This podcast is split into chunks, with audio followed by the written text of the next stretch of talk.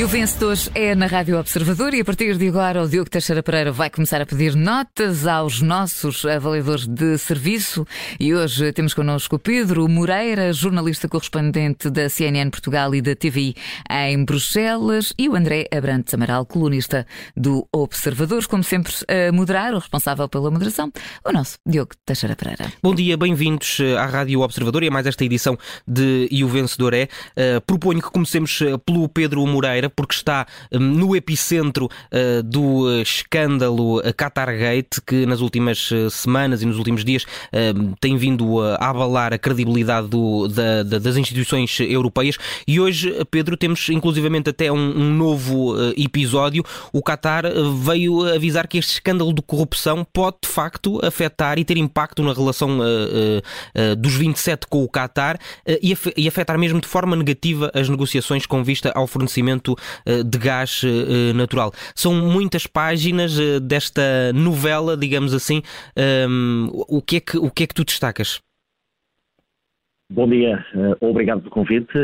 De facto, este é o tema que está a marcar a semana em Bruxelas. É um enorme escândalo. Estamos a chamar Qatar Gate, mas se calhar podemos chamar-lhe outra coisa qualquer. Lendo agora os jornais belgas, que estão mais por dentro desta investigação, a pista agora até aponta mais para Marrocos, eh, ou seja, que haja aqui eh, subornos eh, não só do Qatar, mas talvez principalmente de Marrocos, que é um país que tem relações comerciais importantes com a União Europeia e que não quer ouvir falar de condenações, nomeadamente no Parlamento Europeu, daquilo que se passa no Saara Ocidental, que para muitos é uma ocupação marítima dessa região. E por isso a pista agora da investigação parece caminhar mais até nesse sentido de haver aqui uma influência de Marrocos. Vamos ver. Uh, para já há muitas pessoas que acham que isto está apenas a destapar a ponta do véu, que vem aí mais casos, mas de facto tudo aquilo que aconteceu até agora é muito grave. Encontrou-se malas de dinheiro em casa de, de uma vice-presidente do Parlamento Europeu, de um familiar dela, o pai, de um ex-deputado. Estamos a falar de malas de dinheiro com 600 mil euros, 700 mil euros. creio que a própria polícia belga ficou surpreendida que há uma fonte policial belga que diz que normalmente isto que uh, encontraram na casa destas pessoas, normalmente encontra-se uh, quando a polícia faz uh, operações junto de grandes traficantes de droga. E aqui, claro, estamos a falar de pessoas que trabalham no Parlamento Europeu, que é supostamente a casa da democracia europeia. Por isso, eu dou destaque a este caso.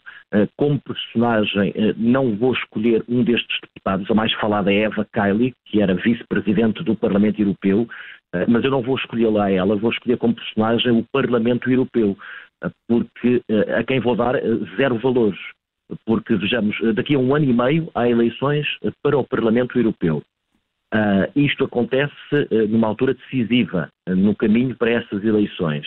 Estamos a falar de coisas gravíssimas, estamos a falar de suspeitas de lavagem de dinheiro, de subornos para interesses estrangeiros, estamos a falar também de, aparentemente, organizações não governamentais que lutavam pelos direitos humanos, mas que afinal era uma fachada, talvez para lavar dinheiro. E podemos, é, e podemos antever alguma, alguma, podemos antever alguma, hum, alguma, alguma consequência nas eleições europeias, uma vez que estamos a falar de eleições que por si só eh, já são eh, muito postas de parte, têm taxas de abstenção elevadíssimas, por exemplo, em Portugal. Sim, mas são as únicas eleições que há para a União Europeia, ou seja, as pessoas para votarem na União Europeia não votam no Presidente da Comissão Europeia, eh, não escolhem o governo da Alemanha e, portanto, a participação que existe dos cidadãos na Europa na votação, o único órgão que é eleito por voto dos cidadãos, é o Parlamento Europeu. Isso também tem uma importância enorme e, e mais uh, uh, o resultado das eleições europeias, a Constituição da Assembleia do, Europeia uh, faz determinar qual é a maioria que nos vai governar na União Europeia. Atualmente, antigamente era mais fácil, havia a esquerda e a direita clássicas, uh, mainstream, digamos assim, que governavam facilmente a Europa. Agora o voto está cada vez mais fragmentado, cada vez mais difícil conseguir uma maioria digamos, europeísta, há cada vez uh, um voto mais extremado à direita e à esquerda, uh, e o risco, uh, com este caso, é isso mesmo, as pessoas daqui a um ano e meio irem votar, lembrarem-se deste caso e das relações que possam surgir entretanto, uhum. e votarem em, partidos eh, contra a Europa, partidos uhum. mais extremistas, mais populistas, e perder-se essa maioria que consegue governar a Europa e consegue tomar decisões. Há, de facto, aqui um risco enorme para o Parlamento Europeu e acho que o Parlamento Europeu percebe isso e, e, e, tem de agir. E tem de agir. Isto não é só um caso de justiça. Eu acho que, uh, no extremo, isto revela uma certa cultura de impunidade que existe no Parlamento Europeu. Não estou a falar aqui de corrupção, uhum. mas, de facto, o Parlamento Europeu às vezes parece um bocadinho acima de qualquer escrutínio. Uh, no que diz respeito às viagens, no que diz respeito aos dinheiros, uh, no que diz respeito aos contactos que esses parlamentares europeus têm, um, sabe-se às vezes muito pouco do Parlamento Europeu. Eu, se fosse parlamentar europeu, nesta altura, e a maior parte dos parlamentares europeus, claro, gente honesta, que trabalha muito, uh, mas se calhar olhava-me ao espelho e dizia uh, como é que eu posso ser mais exigente comigo próprio? Como é que eu posso Sim. ser mais exigente e mais transparente? E mais transparente. Até porque alguns destes parlamentares, ou destas pessoas que trabalhavam no Parlamento Europeu, enfim, eh, mudaram de posição, começaram de um dia para a noite a defender interesses estrangeiros. Alguém deve ter visto qualquer coisa, alguém poderia talvez ter denunciado qualquer coisa. E, portanto, é preciso criar aqui no Parlamento Europeu uma cultura Muito de bem. exigência, uhum. que eu acho que não existe nesta altura, e ferramentas para agir, quando for caso disso. André Abrantes Amaral, o que é que todo este caso nos diz acerca da credibilidade uh, do Parlamento Europeu e das instituições europeias? Bom, bom dia. Eu não, eu não sou tão negativo porque eu julgo que nestas, nestas situações, quando se descobre e se age de forma rápida uh, e eficiente, pelo contrário, é um sinal de vitalidade uh, e pode ser até uma janela de oportunidade para que o Parlamento Europeu reveja as suas posições. Uh, aceite maior escrutínio, se democratize de certa forma é? uhum. e, e, e, e encontre formas de se controlar este tipo de ingerências o que isto é, é grave se não for corrigido. Não é só a questão que estavas a referir das, das, eleições, é mais a imagem da União Europeia, porque a União Europeia tem aquele o chamado soft power, não é? Uhum. o que é que é a força da Europa? É o exemplo. Sim. E eu mostrar que não se sabe uh, proteger a si própria em caso de corrupção e pode ser maleável a, a determinado tipo de interesses, é um problema gravíssimo na, na democracia e no, no, regime, nos regimes liberais. E, portanto, isso, este, tipo de, de, sistemas, de regimes, têm de facto de se, de se controlar. E, e, eu não vejo isto do género uh, sentir agora que estamos aqui perante uma grande crise. É de facto uma crise, mas não quer dizer que vai ficar pior. Pode ser, facto, uma excelente oportunidade de, de se melhorar bastante o funcionamento e olhar, para, olhar para isto como, e a União Europeia. Como o copo meio, meio cheio. Exatamente. Uh, proponho uh, continuar contigo, André Brandes Amaral, para falarmos sobre a entrevista do Primeiro-Ministro desta semana à, à revista Visão, uh, de onde sai, ehm, creio que há várias conclusões que podemos tirar da entrevista, fazer várias análises à, à entrevista, mas há uma coisa factual que é evidente e que sai daquela entrevista, que é o anúncio de mais um apoio de 240 euros às eh, famílias mais eh, eh, dependentes, não podemos dizer que é uma má medida. Não, não é uma má. Dar dinheiro nunca é mau, como receber nunca é mau. É uma má medida, é um mau exemplo, ou melhor, é um mau sinal. É, é um sinal. Eu, eu vejo isto como um fracasso do governo, não é? Portanto, ao fim de sete anos, aliás, não é ao fim de sete anos, o Partido Socialista está no governo desde 1995, salvo raras interrupções, breves interrupções, o Partido Socialista tem estado sempre no governo. Uh, e chegar a esta altura, em 2022, depois de tudo aquilo que todos nós já ouvimos na altura em que Portugal aderiu à União Europeia, eu ainda me lembro de Portugal ter aderido à União Europeia e nós íamos chegar ao pelotão da frente. E o grande desígnio nacional era o desenvolvimento do país e nós atingimos esse pelotão da frente. Estávamos iguais à França, à Dinamarca, etc. E uh, a verdade é que tudo isso falhou. E hoje nós contentamos porque o governo dá 240 euros a pessoas que são pobres, a um milhão de portugueses. Uh, e depois temos um, um primeiro-ministro também que se senta à vontade para dizer que as pessoas têm que se habituar. Quer dizer, ele referia-se à direita, não é? Portanto, habituem-se, são mais quatro anos disto. Uhum. Uh, mas, mas o que se vê não é só uh, a direita que vai ter que se habituar a mais quatro anos do governo socialista, é todo o país vai ter que aguentar esta filosofia de governação e, e de empobrecimento. quem não se habitua está a sair embora. Aliás, é interessante porque outra das ODI das migrações, uh, o presidente Marcelo Rebelo de Sousa referiu isso e, e, e, que estão a colocar a ideia de que há, os portugueses estão a sair embora e emigrar. É? Há já mais de 2 milhões e 600 mil portugueses que nasceram em Portugal e que não vivem cá. Portanto, vivem no, isto são dados do, do, do governo de 2020.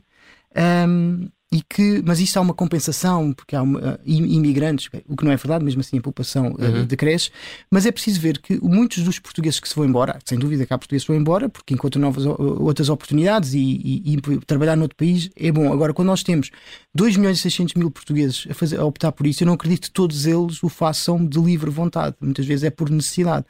E uh, os níveis de imigração são praticamente equivalentes à década de 60, na altura do Estado Novo, mas em que havia uma guerra, muitas pessoas fugiam da guerra e muitas pessoas fugiam da pobreza, mas nessa altura o país estava a crescer demograficamente, ou seja, em certa, podemos dizer que o país não tinha condições para alimentar tantas pessoas e teve que começar a, a exportar é? uhum. pessoas para fora. Hoje não é isso que se passa. Nós temos um país numa, num declínio demográfico, não seria de esperar que houvesse necessidade de ir para fora para arranjar trabalho e melhor trabalho, melhores salários, mas é isso que está a acontecer e, e é isso que é, é estranho. Ou uhum. seja, algo se passa.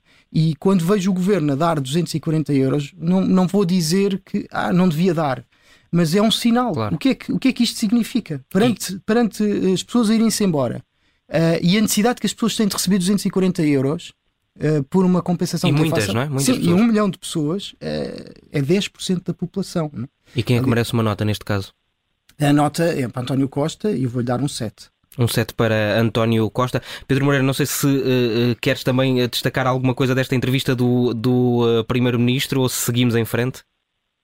Eu acho que a perspectiva europeia é, é, é as contas certas. Isso já se percebeu que, que, que, este governo não abdica de ter as contas certas. Não abdica agora, que tem maioria, não abdicava quando, quando governava com a Geringonça, com o Partido Comunista, com o Bloco de Esquerda conseguiu ter o déficit mais baixo da história portuguesa.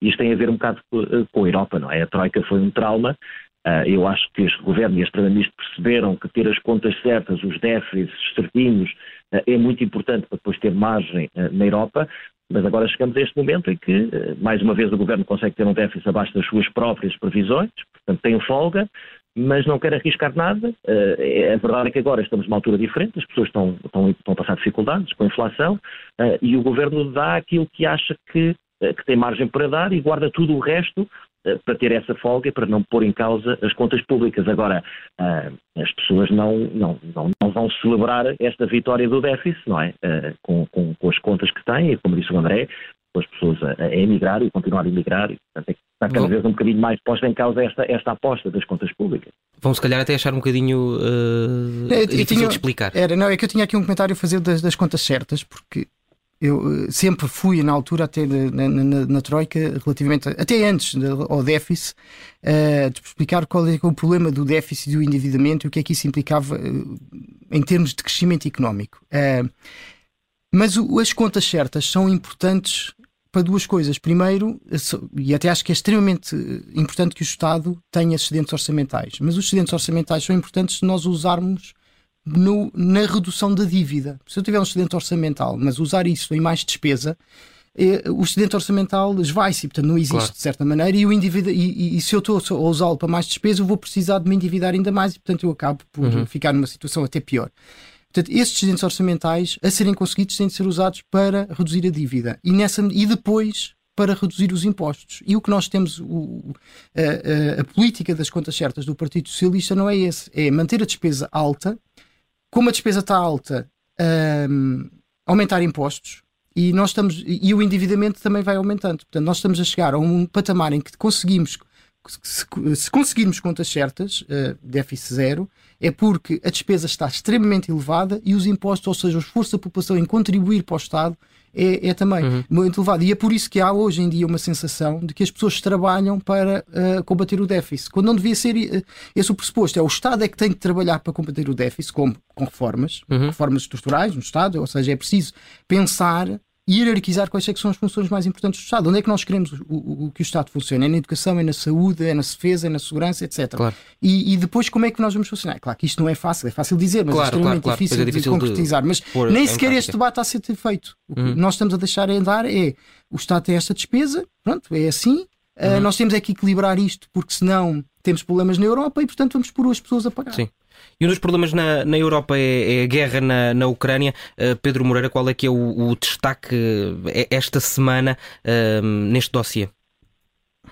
Esta semana a Europa conseguiu fechar um nono pacote de sanções à Rússia, conseguiu também aprovar uh, a ajuda financeira europeia para a Ucrânia para o próximo ano, que são 18 mil milhões de euros.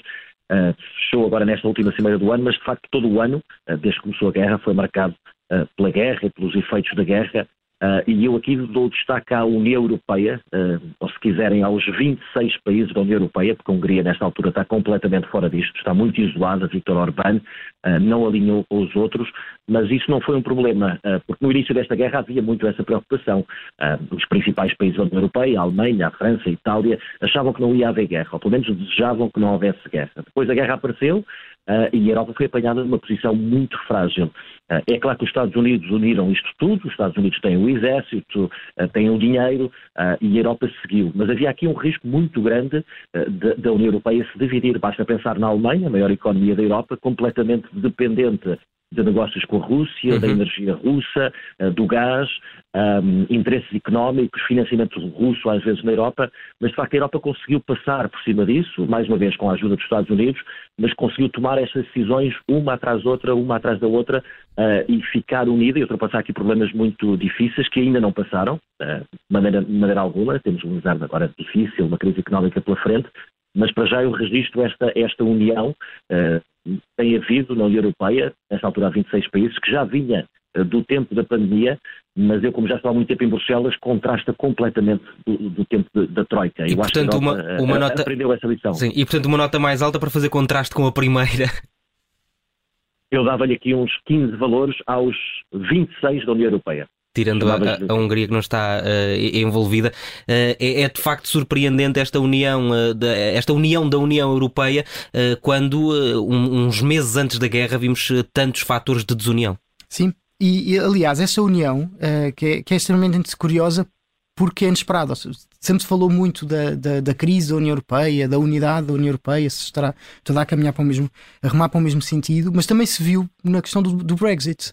Uh, Falava-se, o Reino Unido vai sair e isto vai criar imensas fissuras dentro da União Europeia, mas houve uma unanimidade total e uhum. completa da União Europeia. Não, não houve qualquer um, dissonância nas negociações e isso, eu, para mim, surpreendeu-me uh, positivamente. Uh, e o, o choque da, do, da, da, da Ucrânia, não só por ter sido de certa maneira inesperado, porque uhum. as pessoas que estavam por dentro do assunto com certeza que não, não foi, mas uh, para nós foi inesperado. Um, a própria reação, e é, e é, um problema, portanto, ou seja, eh, eh, divide a Europa de Leste com a Europa. Nós não sentimos tanta guerra como a Polónia ou como a Alemanha, não é? Claro. Uh, mas. Que estão mais próximas. Precisamente, e não só, até pela questão do preço da, da eletricidade, etc., a dependência direta. Mas uh, esta união mostra que. Eu, eu, julgo que nós podemos dizer hoje que a União Europeia está mais forte do que estava há 10 anos atrás. Isso é uma. uma, há uma 10 nota... anos, eu repeti o atrás, que é, isso é horrível. e é uma nota, uma nota positiva também. Uh, ainda temos alguns minutos até ao fim do, do nosso programa uh, e o Pedro Moreira uh, quer falar sobre Fernando Santos, que esta semana abandonou o comando técnico da, da seleção nacional. uma nota positiva por estes anos de selecionador nacional, Pedro? Eu dou-lhe 18 valores. Uma nota prévia, não sou, não sou uma pessoa do futebol, não costumo assistir futebol, não costumo cobrir jornalisticamente o futebol, eh, mas sou um imigrante, não é? E, portanto, a seleção é um bocadinho, é um bocadinho diferente. Eh, e tive a oportunidade aqui, já que estamos a falar de troicas e, e de crises económicas, eh, no começo do programa da Troika na Grécia, que foi uma coisa brutal, eh, eu estive na Grécia a fazer uma reportagem sobre as consequências económicas e reparei nos jornais, talvez tenha sido assim o primeiro jornalista português, reparei porque lá estava, um, ehm, reparei que o Fernando Santos, que na altura era treinador do Salónica, um clube de futebol, um, ehm, defendia muito a Grécia, dizia que aquilo que a Troika estava a fazer na Grécia era, era, era uma brutalidade, uh, defendia muito os gregos uh, e pedia à minha direção de informação para ir a Salónica, que fica no norte da Grécia, visitá-lo e falar sobre a crise económica. Não se falou sobre futebol, nem eu sei falar sobre futebol, nem ele queria falar sobre futebol, e ele um, honrava os gregos, defendia-os, uh, e depois fomos almoçar e as pessoas paravam na rua, uh, não para falar de futebol, e, e, o clima de futebol dos clubes na Grécia é muito tenso, mas para lhe agradecer estar a defender os gregos, ser um estrangeiro a defender a Grécia. E nessa altura fiquei com a ideia, eu que não percebo muito de futebol, fiquei com a ideia que o Fernando Santos, se calhar ao contrário da imagem pública, é uma pessoa muito simpática e dois, me pareceu uma pessoa especial. Uh, e mais tarde tornou-se selecionador nacional, uh, ganhou-nos um campeonato europeu de futebol. Um, e eu às vezes acho que em Portugal, e eu vejo estas coisas visto de fora, comparando com outros países, como é que se vê as coisas, uh, todas as pessoas e todas as nacionalidades às vezes são um bocado críticas com o próprio país, mas nós temos esta mania às vezes de não honrar os nossos, não é? e o Fernando Santos ganhou um campeonato de futebol e eu acho que isso, nesta altura em que ele sai, temos de nos lembrar disto e ele é, é quer dizer, é um ganhador uh, e por isto que, que, que, expliquei acho que é uma pessoa especial e acho que merece a nossa, a nossa homenagem uh, e por isso os 18 valores. E essa, e essa nota alta, André, não te vou perguntar eh, quem é que achas que vai substituir Fernando Santos na seleção ou tens uma aposta? Não, não, não, não tenho nenhuma, não, não. Gosto muito de futebol, mas... Uh, por exemplo, eu não, não acompanho futebol, eh, o campeonato nacional, uhum. uh, apesar de ser do Benfica, mas eu não consigo acompanhar porque discutem-se demasiados casos. Eu gosto muito de ver o campeonato do mundo de futebol e o campeonato da Europa, uhum. porque um, ehm, gosto muito de futebol. Portanto, é, é mais é intenso, é, mais. É, e é o futebol puro. Uhum. Uh, portanto, eu gosto mesmo, desde miúdo, sempre gostei, antes de, de ser de Portugal apoiava fervorosamente o Brasil. Eu vi o meu primeiro Mundial foi com o Zico e o Sócrates e o Éder uh, o Falcão, e portanto eu fui, era uma seleção fabulosa que perdeu contra a Itália do Rossi.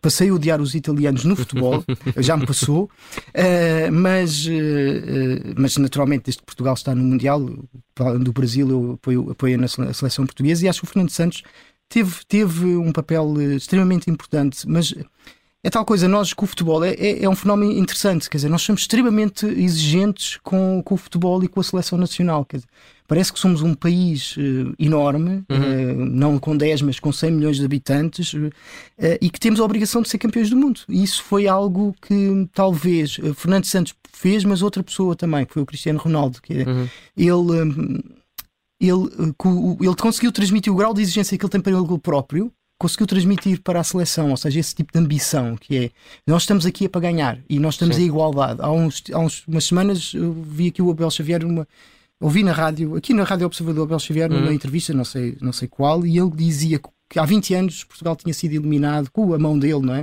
Um penalti sim, sim, sim, sim, uh, contra a França e que na, na, altura, também nesse Euro de 2000, de, do ano 2000, uh, eh, portanto há mais de 20 anos, uh, nós estávamos a perder 2-0 com a Inglaterra e depois com o gol do Figa, etc. Aquilo deu uma reviravolta.